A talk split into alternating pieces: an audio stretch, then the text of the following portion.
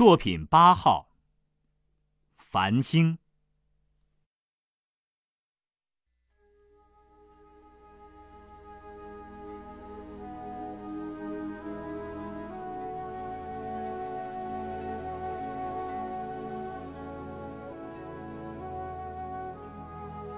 我爱月夜，但我也爱星天。从前，在家乡七八月的夜晚，在庭院里纳凉的时候，我最爱看天上密密麻麻的繁星。望着星天，我就会忘记一切，仿佛回到了母亲的怀里似的。三年前，在南京我住的地方，有一道后门。每晚我打开后门，便看见一个静寂的夜。下面是一片菜园，上面是星群密布的蓝天。星光在我们的肉眼里虽然微小。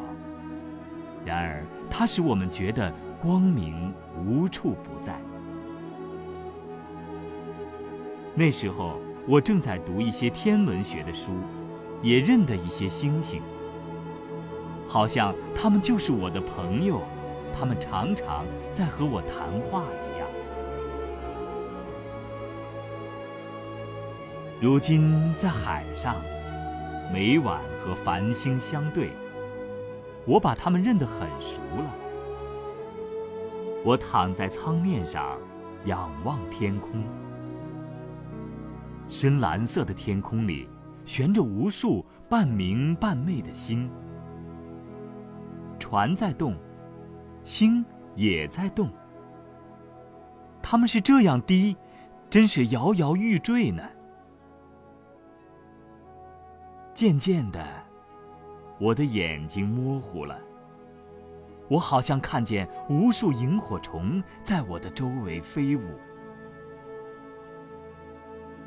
海上的夜是柔和的，是静寂的，是梦幻的。我望着许多认识的星，我仿佛看见他们在对我眨眼。我仿佛听见他们在小声说话。这时，我忘记了一切，在星的怀抱中，我微笑着，我沉睡着。